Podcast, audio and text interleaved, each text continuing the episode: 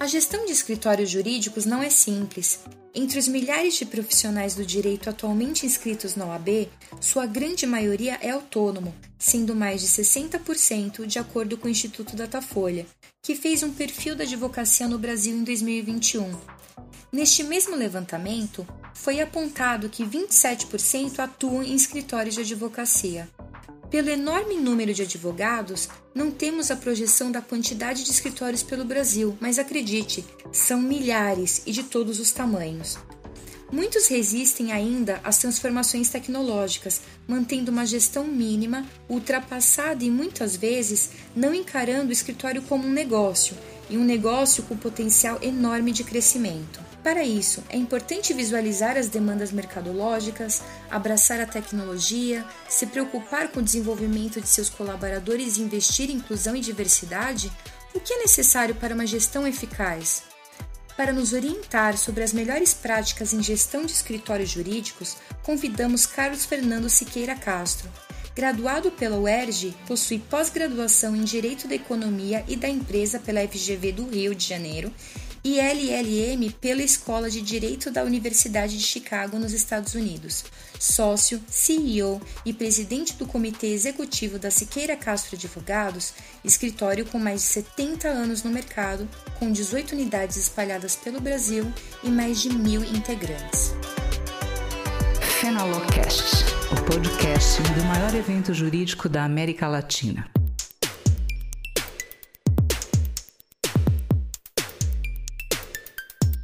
Olá a todos e todas, eu sou Naná de Souza. Gostaria de começar agradecendo Carlos Fernando Siqueira Castro por ter aceitado o nosso convite para o Fenalocast. Seja muito bem-vindo. Muito obrigado, Naná. Para mim é um privilégio estar, estar, participando desse evento com você e com todos os amigos e amigas que estão participando não só da Fenaló, mas também desse evento específico, no caso o Fenalocast. Para começar, gostaria de saber a sua opinião sobre o uso da tecnologia no mundo jurídico.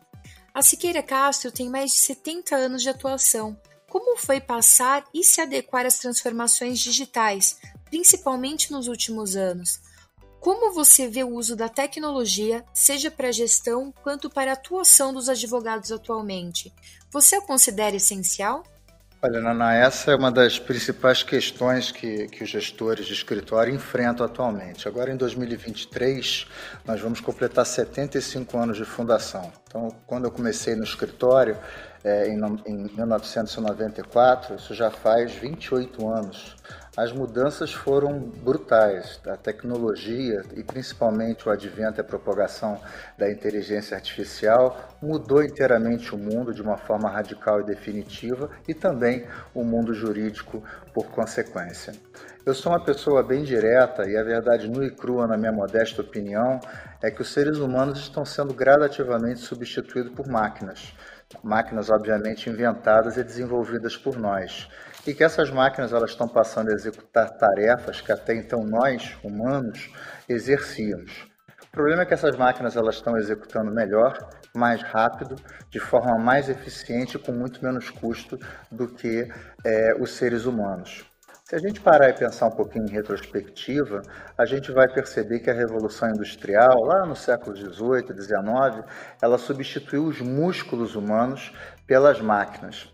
Essa revolução digital e, e, a inteligência artificial, como a gente está vendo agora, principalmente nesse início do século XXI, ela está substituindo o cérebro humano por máquinas pensantes, o que tem consequências, enfim, no mundo como um todo, e em especial no nosso universo jurídico. No que diz respeito a, a, ao mundo jurídico, a gente percebe que os escritórios brasileiros, de todos os portes, o Poder Judiciário eh, e os órgãos públicos têm investido maciçamente em tecnologia. E esse fenômeno, obviamente, ele se acelerou drasticamente nos últimos dois anos por ocasião da, da pandemia. Hoje a gente tem, por exemplo, audiências virtuais, peticionamentos eletrônicos, o hábito é institucionalizado do trabalho em home office ou do trabalho híbrido e diversas atividades que antes eram realizadas por, por mãos humanas, hoje são realizadas por robôs, muitas vezes já com a utilização de inteligência artificial. Isso, se você imaginar, 5, 10 anos atrás, era uma coisa absolutamente impensável. Aqui no nosso caso específico da Siqueira Castro, para você ter uma ideia, nós temos atualmente mais de 300 robôs em funcionamento que realizam diversos tipos de atividades de, de caráter repetitivo e já um tanto outros de, de, uma quantidade de robôs que utilizam a, a inteligência artificial para cuidar de questões mais complexas. Então, enfim, em síntese, é, eu não tenho receio nenhum em afirmar que a transformação tecnológica vai prosseguir em ritmo acelerado e a utilização dessas novas tecnologias serão sim de vital importância para a sobrevivência do negócio em si, não importando o porte do escritório. Então, o caminho, no meu modesto entender, passa por investimentos maciços em TI e em formas de produção cada vez mais eficientes, céleres e menos custosas para os clientes. Carlos, ao seu ver, como o conflito de gerações tem impactado o negócio da advocacia de maneira geral? Os escritórios mais tradicionais têm mais dificuldade em equilibrar demandas e interesses de públicos tão distintos? Qual dica você daria para esses escritórios para se atualizarem e estarem sincronizados às mudanças constantes do mercado? Essa é a questão de um bilhão de dólares, né, que faz os gestores de, de todos os escritórios, não só aqui, mas no mundo inteiro, perder o sono. Eu analisei o caso do nosso escritório para pegar o nosso microcosmo e tentar tirar algumas é, é, conclusões. É, as pesquisas internas que nós fizemos chegou à conclusão de que 65% de todos os nossos colaboradores no Brasil inteiro são do sexo feminino e, consequentemente, 35 são do sexo masculino, independentemente de orientação sexual. Já no que diz respeito à faixa etária dos colaboradores, a gente percebe que 35%, no nosso caso, tem menos de 30 anos, 42% está entre os 30 e os 40 anos e apenas 23% possuem mais de 40 anos. Então eu me vejo numa situação tanto quanto inusitada, porque eu faço parte de duas minorias. Eu estou entre os 23% que tem mais de 40 anos e 35% do sexo masculino. E o problema é que a minha função ela é espinhosa, pois eu tenho que exercer uma liderança o mais positiva e eficiente possível em benefício de um grupo do qual eu sou minoria. Então eu tenho que entender os anseios dessa comunidade heterogênea para poder desempenhar é, bem as minhas funções. É, eu percebo é, nesse aspecto do conflito é, é geracional que o mundo com essas mudanças numa velocidade cada vez maior, está nos tornando mais velhos cada vez mais rápido para o mercado de trabalho. E que nós estamos, obviamente, em virtude dos avanços da medicina, vivendo cada vez mais anos. Então, aquela fase que na nossa época a gente chamava de terceira idade, que ia ali dos 60 aos 75 anos, Hoje em dia, depender da área na qual você trabalha, é, você, ela pode começar perfeitamente aos 45 anos. Aos 45 anos você ser considerado um profissional defasado para o mercado, para aquele segmento específico, e você pode viver até os 90 anos. Ou seja, a famosa terceira idade, ela pode representar até 50% da nossa vida biológica. Eu particularmente acho isso assustador. E eu me lembro, Naná, ainda falando sobre essa questão dos conflitos geracionais e como tentar é, resolver essa, ou minimizar essa questão entre as empresas, eu me lembro é, da época em que tinham eventos que uniam é, um país inteiro, independentemente de classe social, de idade, de credo, de raça.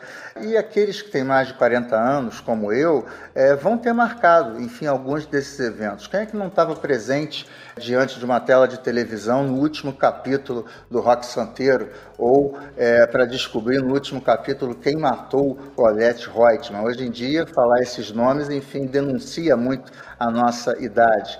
Quem de nós não se lembra das madrugadas que a gente passava em claro para assistir o Ayrton Senna ou dos lançamento anual né, dos discos de final de anos do Roberto Carlos?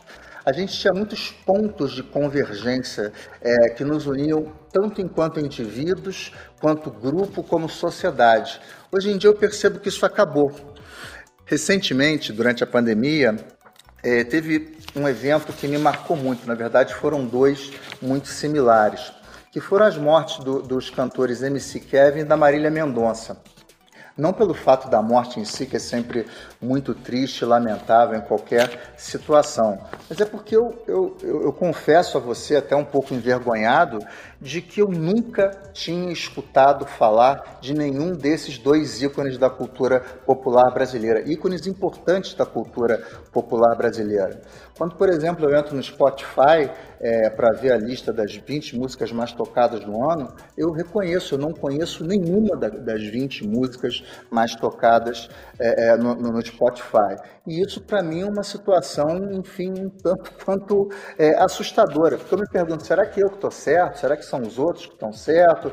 Alguém tem que estar tá certo, ninguém está certo.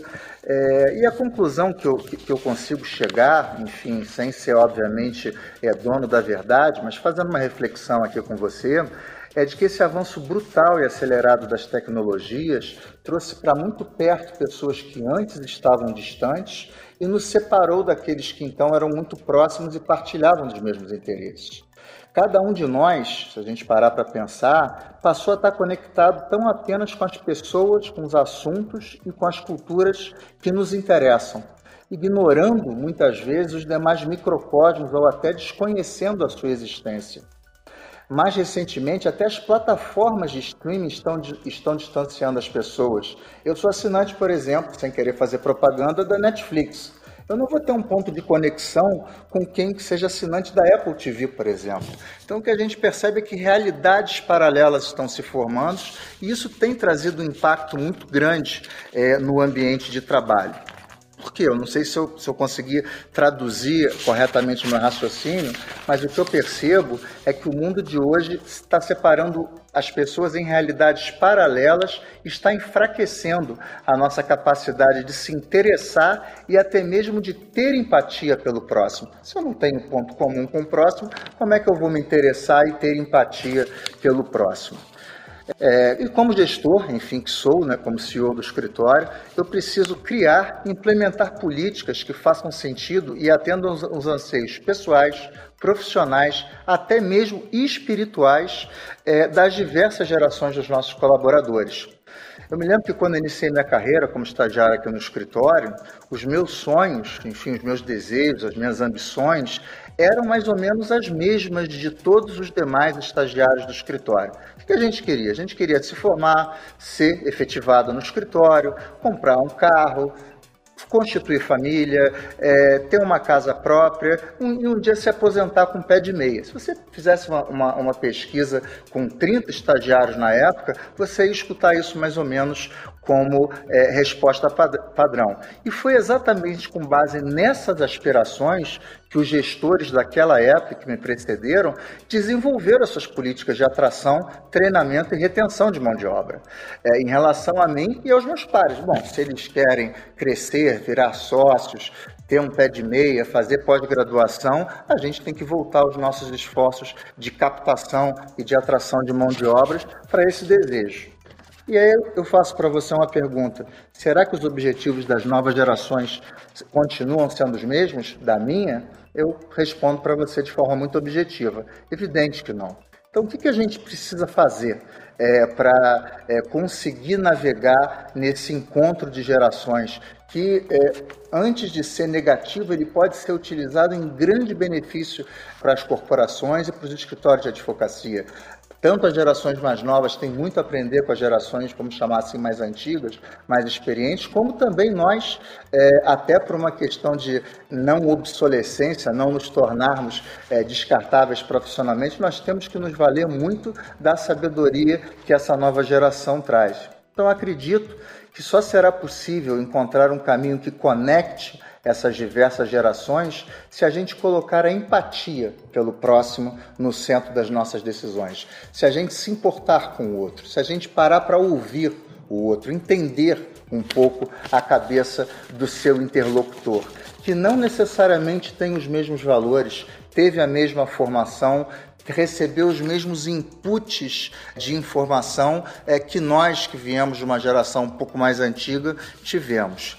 Por tudo isso que eu acabei de tentar colocar aqui para você, eu entendo que a atitude mais acertada é ouvir muito, realizar pesquisas, pesquisas internas, pesquisas de mercado, estudar atentamente, eu acho isso fundamental, estudar atentamente os motivos que levam as pessoas a entrar e a sair dos nossos escritórios. Aquela chamada entrevista de demissão é um instrumento muito rico para você entender por que, que alguém entra e por que, que alguém sai da sua instituição e, obviamente, quer empoderar as novas gerações em todas as instâncias decisórias, dar voz, estar disposto a continuar a, a, aprender sempre e principalmente com essas novas gerações. Então, esses seriam, enfim, em síntese, não diria os conselhos, mas os, as principais vertentes que a gente precisa trabalhar para poder é, se integrar de uma forma sadia com essas novas gerações.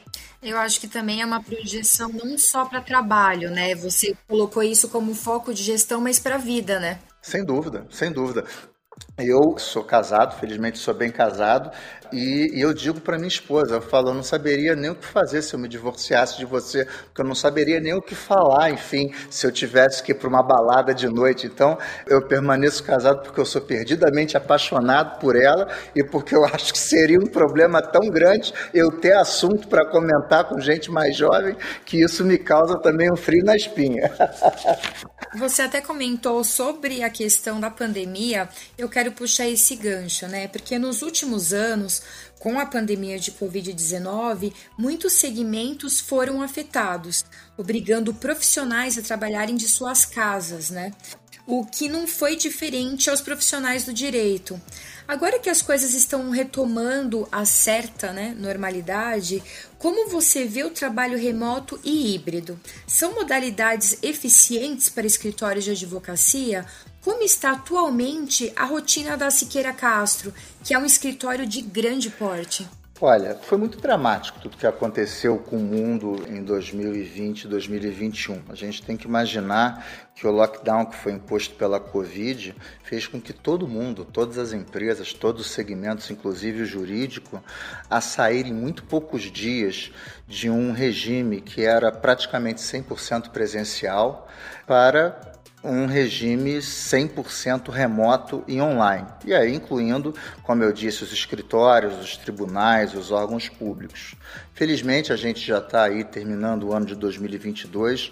Aparentemente, a pandemia foi controlada, mas a gente percebe que grande parte da equipe prefere continuar trabalhando de forma híbrida e remota e, muito, e muitos dos hábitos que foram incorporados durante a pandemia, eles vieram para ficar e foram incorporados de forma definitiva na nossa cultura.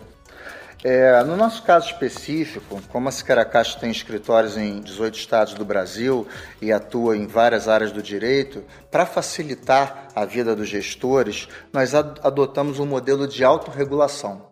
É, cada unidade, cada setor do escritório se reuniu e se reúne permanentemente com suas equipes e define qual é o melhor modelo de trabalho.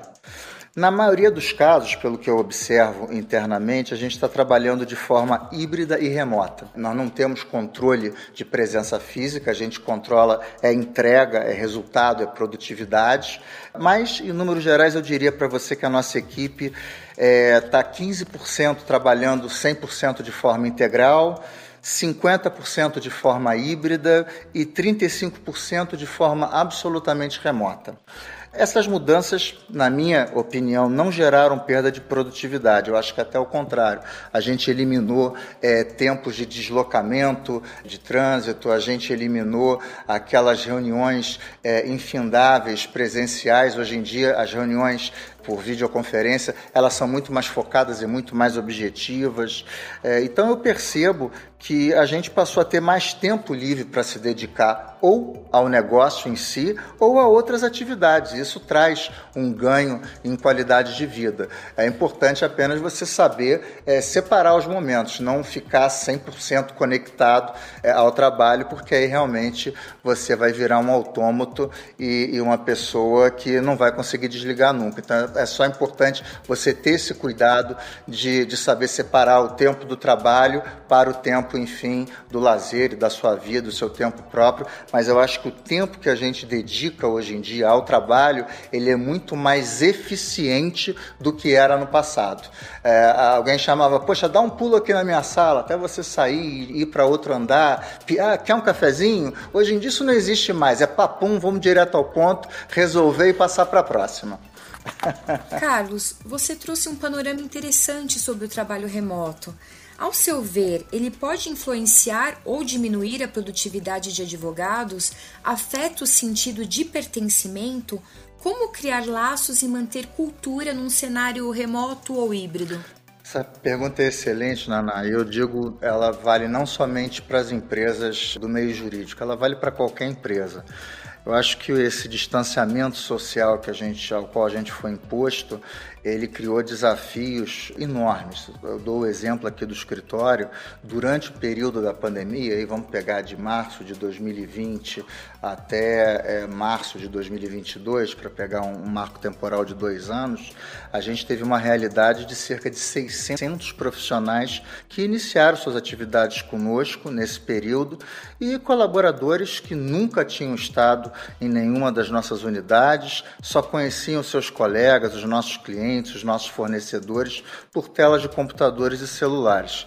Isso, felizmente, está sendo amenizado já esse ano, com esse retorno, ainda que parcial, do trabalho físico. Mas essa pergunta de como incutir a cultura de uma empresa em um profissional é, que vai muito pouco ao escritório, como é a realidade hoje em dia da maioria dos profissionais, como você gerar comprometimento e espírito de equipe nessa realidade que a gente passou a desenvolver a partir de 2019, são realmente os grandes desafios que os gestores e gestores de RH em especial estão debruçados diariamente. Pelo que eu percebo, já em 2022, os encontros entre as equipes eles voltaram a ocorrer e estão se tornando mais frequentes. As reuniões presenciais elas estão se tornando, é, enfim, mais presentes. É, embora a gente perceba que as reuniões virtuais, os encontros virtuais, eles vieram para ficar. Mas assuntos de maior seriedade, quando você precisa realmente ter aquele olho no olho, seja com a equipe,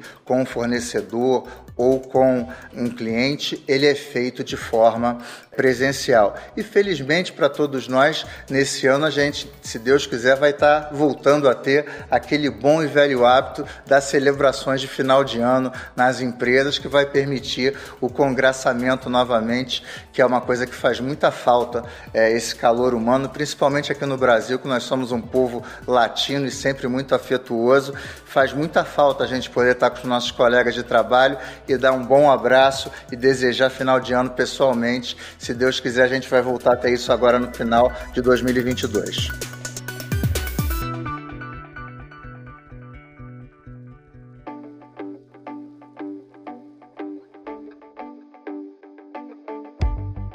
Eu acho que isso faz uma diferença muito grande, né? A questão do humano. E eu queria aproveitar e puxar uma próxima pergunta.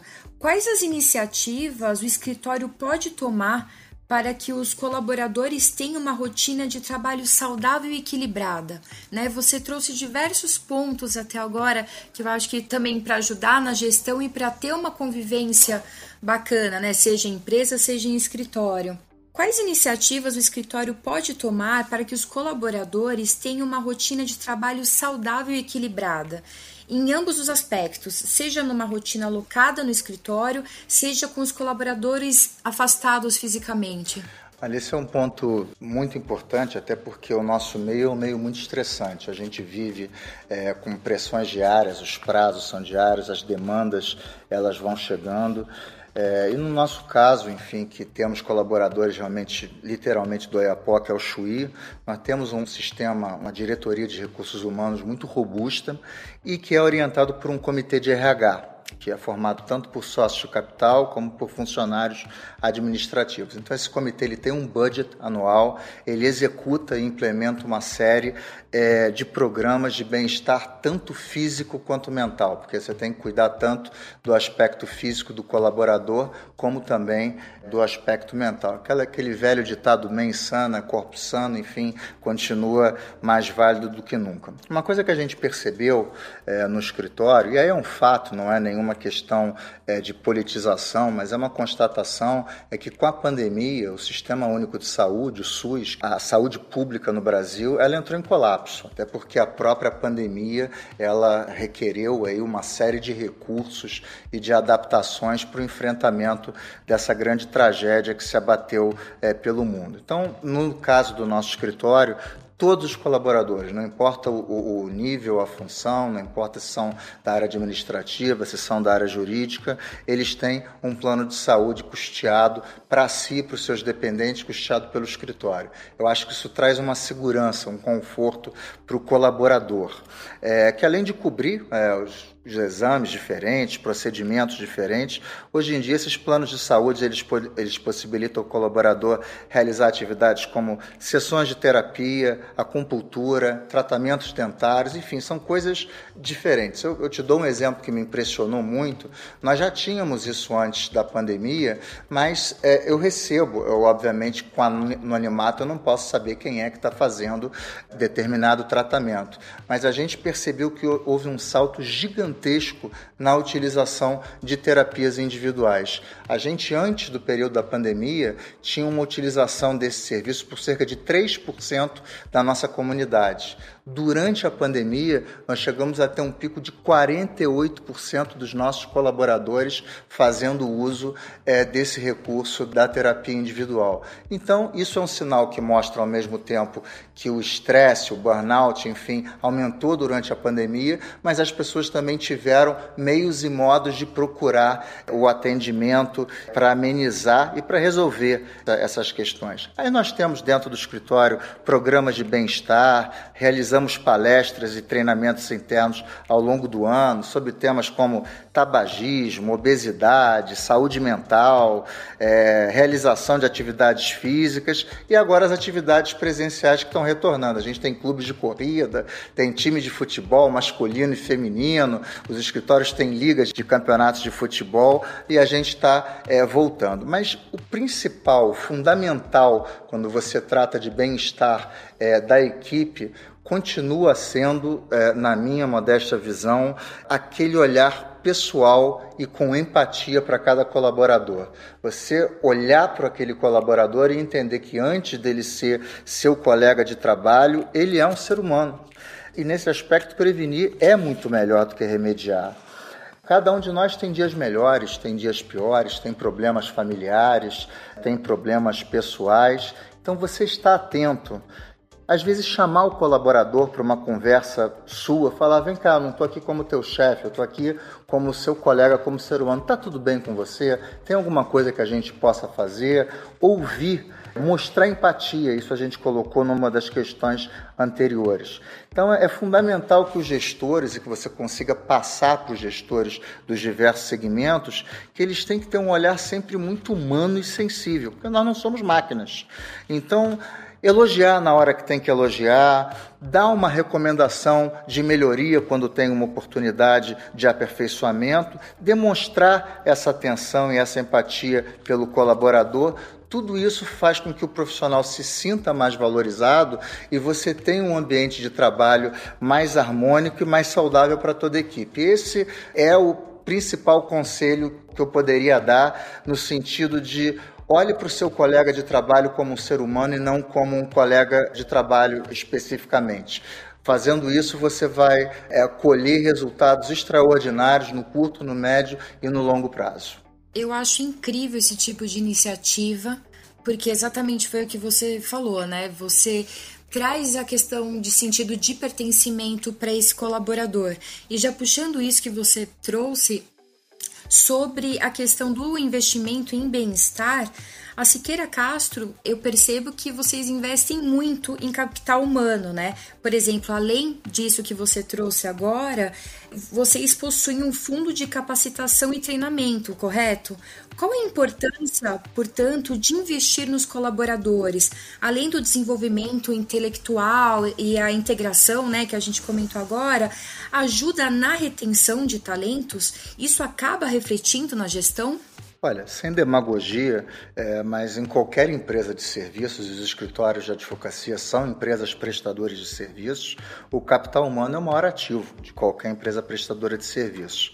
No nosso caso, da Siqueira Castro, eu tenho muito orgulho em trabalhar numa empresa na qual mais de 50% dos sócios de capital são egressos é, do nosso quadro de estagiários. É, eles fizeram toda uma vida dedicada ao projeto de empresa. Isso é muito bom porque você acaba formando vínculos, não somente profissionais, mas de afeição, de respeito mútuo, que são é, muito importantes no dia a dia e principalmente nos momentos de maior tensão, é, que são normais em qualquer empresa. Também, de igual modo, nós temos aqui o nosso órgão máximo deliberativo, que seria o nosso comitê executivo, mais de 50% dos membros do nosso comitê executivo são formados por colegas é, de ambos os sexos que iniciaram suas atividades na firma como estagiários. Então a gente investe tanto na parte pessoal e profissional dos nossos colegas é, de forma, eu posso dizer, maciça e permanente. Todos os anos, colegas nossos realizam cursos de pós-graduação inteiramente custeados pelo escritório, seja dentro do Brasil, seja no exterior. É, como nós temos conexões e parcerias com escritórios é, de muito bom nível no mundo inteiro, a gente consegue alocar um colega que deseja fazer um estágio num escritório estrangeiro. Então, tudo isso ajuda bastante. Agora, uma coisa que é interessante nesse ponto que você colocou é o que tipo, que tipo de treinamento dar à equipe. Porque a gente possui programas internos de treinamentos em questões jurídicas, que são aquelas chamadas hard skills, que você ou é um bom advogado ou você não é um bom advogado. Mas hoje em dia, e com essas mudanças que estão ocorrendo é, de forma incessante no mundo, as chamadas soft skills e que foram negligenciadas na grande maioria dos cursos jurídicos e são negligenciadas até hoje. Aí eu falo de temas como inteligência emocional, liderança, venda, negociações, gerenciamento de projetos, que são aspectos não jurídicos, mas são absolutamente fundamentais para que o profissional ele consiga é, exercer na plenitude tudo aquilo que o escritório precisa dele, a gente tem que fornecer. Então a gente é muito cuidadoso e investe muito na questão dos soft skills, porque sabe que os cursos de direito ainda, infelizmente, é, negligenciam isso. É curioso porque no passado todos nós éramos medidos enquanto advogados. Conhecer direito era o que a gente tinha que fazer e era a nossa obrigação. Hoje em dia, é, a gente é cobrado enquanto um executivo ou como um executivo com formação jurídica. E isso é completamente diferente. Nós temos que entender de números, precisamos saber, por exemplo, interpretar um balanço, entender o impacto financeiro, logístico ou de mercado que uma decisão jurídica que a gente está recomendando vai causar. É, então, o enfoque da formação do advogado hoje é completamente diferente no que era da, da época, por exemplo, na qual é, eu me formei. Então, ter uma empresa prestadora de serviço saudável é conseguir atrair, formar e reter os melhores talentos.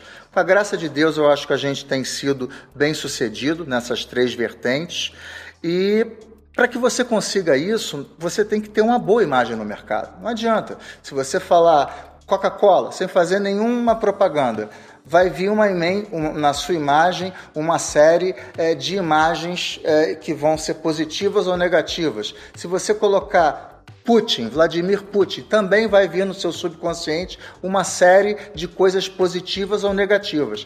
Não adianta você dizer apenas que você é uma empresa que cuida e investe nos seus colaboradores se o mercado não considerar que isso é uma realidade.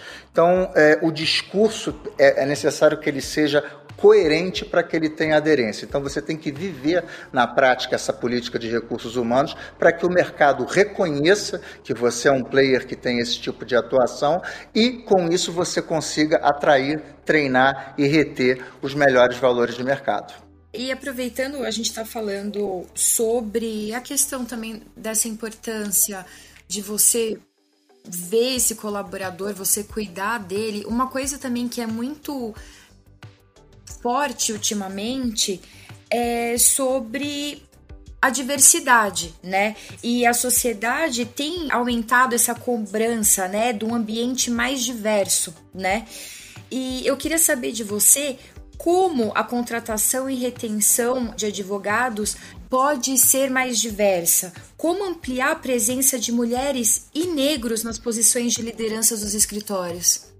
Olha, esse ponto é, é extraordinário e eu digo para você, não se tem é, uma pesquisa global com uns 20, 50 maiores escritórios que deem parâmetros de como cada um deles está em relação a esse ponto.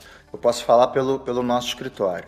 Aqui no escritório a gente já tem há mais de 20 anos um comitê de diversidade, que nada mais é do que um comitê de fraternidade, é você tratar o seu irmão, o seu colega da forma como você gostaria de ser tratado, é, que é extremamente atuante que promove é, diversas iniciativas em relação à diversidade.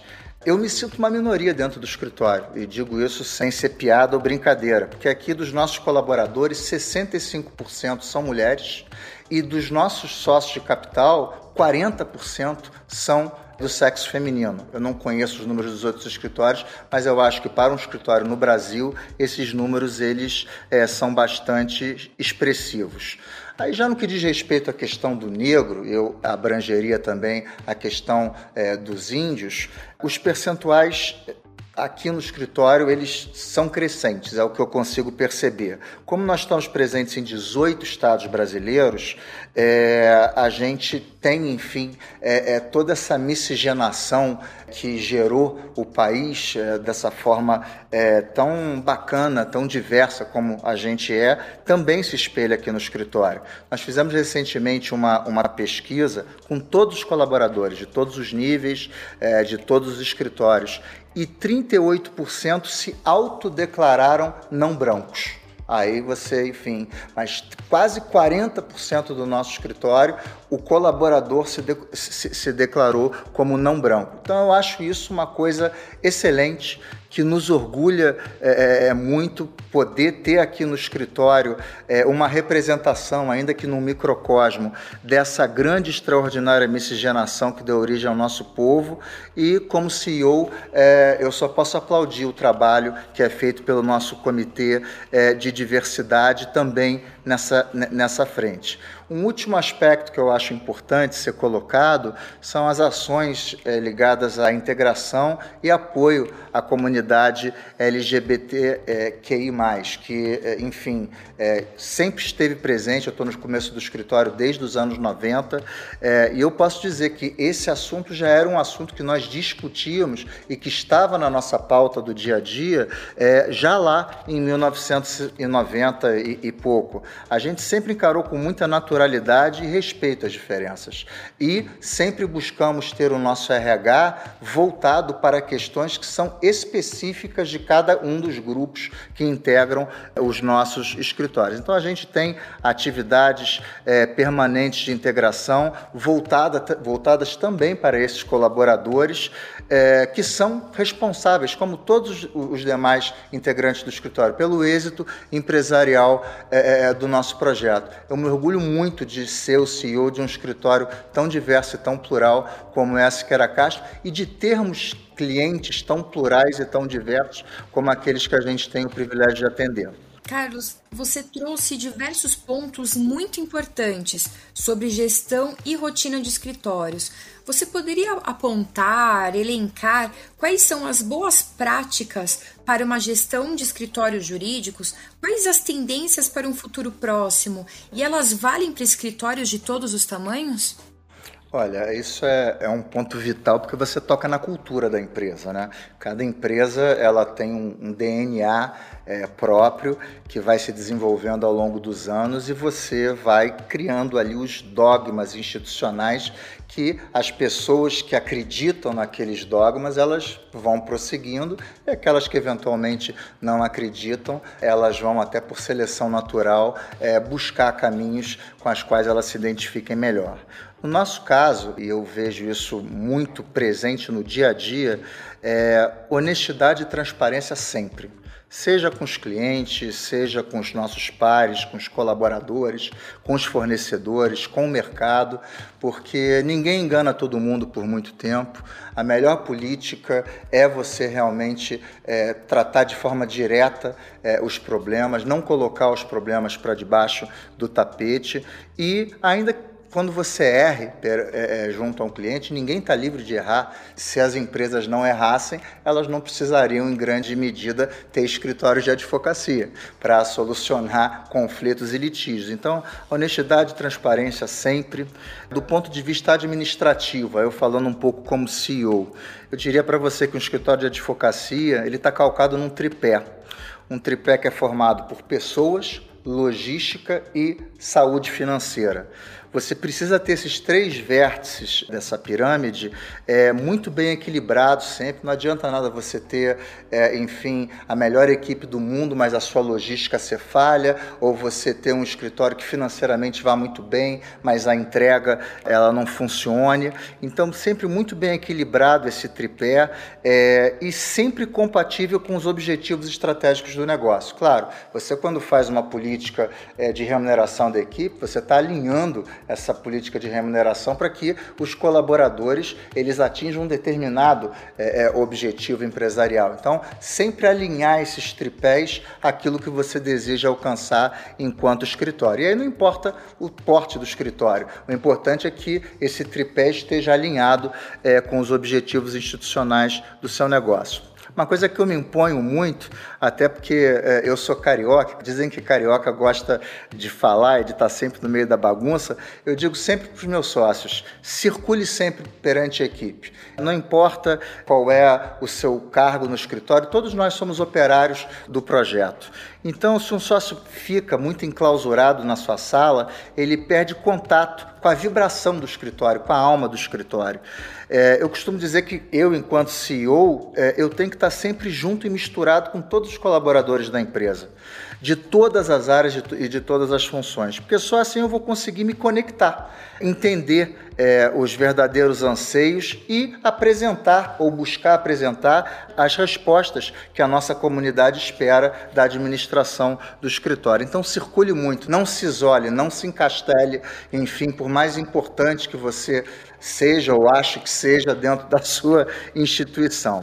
E por fim, eu acho que é uma coisa muito importante, é, os escritórios de qualquer porte, de qualquer área de atuação, é ter uma consciência internalizada muito grande de que todos nós possuímos uma responsabilidade social é, grande e que essas iniciativas de responsabilidade social elas devem ocupar um espaço crescente dentro das nossas instituições. Então, as práticas de, de ESG que os nossos clientes, enfim, adotam, devem ser reproduzidas, guardadas as diferenças dentro dos escritórios de advocacia e a advocacia pro bono, que aí eu fixo isso como uma coisa muito, muito forte deve ter um espaço grande dentro dos escritórios de advocacia, não importa o tamanho.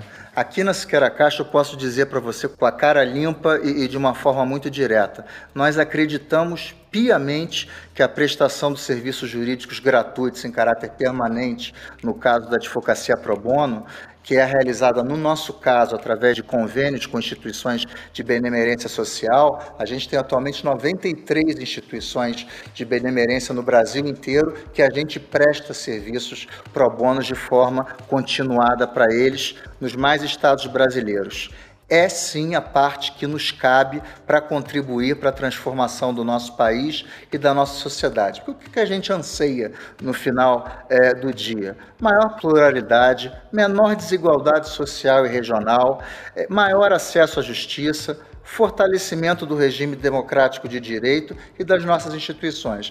Então, estar tá envolvido em atividades é, de cunho social e a prática da advocacia pro bono é uma obrigação de cada um de nós, tanto enquanto advogados e escritórios, mas principalmente enquanto brasileiros e seres humanos.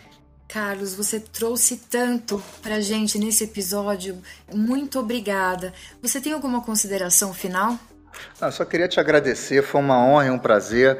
Eu tenho uma profunda admiração pela Fenaló e falo isso sem falso favor algum. Vocês se tornaram, ao longo dos últimos anos, é, o grande foro de debates, de tendências, de inovações no mercado jurídico. E, então, isso é um motivo de grande orgulho para qualquer escritório poder contribuir, ainda que em pequena medida, com o êxito da Fenaló. Mas já que você me deu essa oportunidade, eu vou fazer aqui uma propaganda de um evento de vocês e aproveitar para convidar a todos e todas que desejarem participar de um painel que a Fenaló vai organizar no próximo dia 19 de outubro, sob gestão de escritórios de advocacia.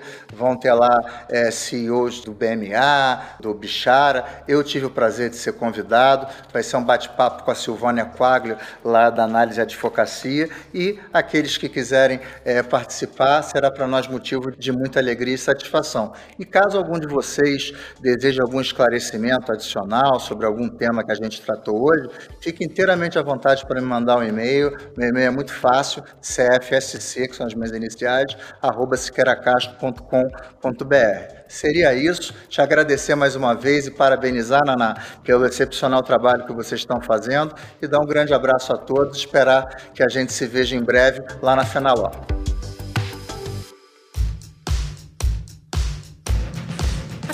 2022 está se aproximando. O maior evento jurídico da América Latina acontecerá de 19 a 21 de outubro, no Centro de Convenções Frei Caneca, em São Paulo. Ainda não se inscreveu para o evento? Inscreva-se agora. Acesse nosso site www.fenalol.com.br e garanta sua participação. Em nosso site você também consegue ter acesso aos conteúdos mais relevantes e atuais do mercado jurídico Além dele, você pode acompanhar as novidades da Fenalol pelas redes sociais. Foi um prazer ter você conosco neste episódio. Voltaremos com mais novidades e um novo convidado. Até lá! Você ouviu Fenalol Cast, uma produção Avocar Comunicação.